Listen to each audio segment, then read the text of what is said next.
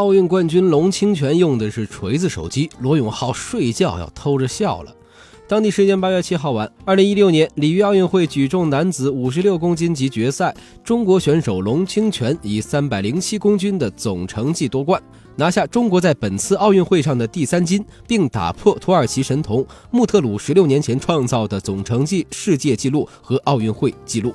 龙清泉时隔八年之后重新获得奥运会金牌，举国为之欢腾。当央视的镜头扫过龙清泉时，有细心的网友发现。这位奥运冠军用的手机不是当下流行的 iPhone，也不是之前三星为广大运动员发放的三星 S7 Edge 奥运版宣传手机，而是罗永浩家的锤子手机。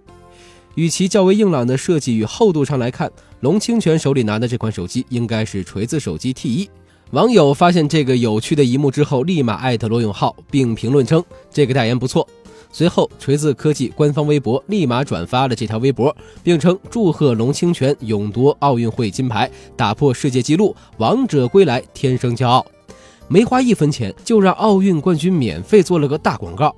锤子科技创始人罗永浩应该睡觉都会偷着笑了，但他却严肃表示，这种祝贺为辅、宣传为主的“天生不骄傲”的帖，不应该是用锤科营销账号发吗？怎么用了官微发？而且他还自黑起了自家的锤子，你们一个小厂商，客观上免费得到了打破世界纪录的奥运冠军的宣传，难道一点表示也没有吗？你们不是在做一个之前什么叫 T 三之类的手机吗？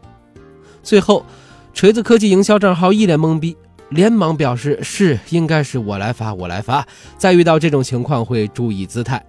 对此，网友们纷纷编起了段子调侃老罗，看看。只为用了锤子手机，他再也对手机不感兴趣了，只能把精力全部放在了训练上，终于得了冠军。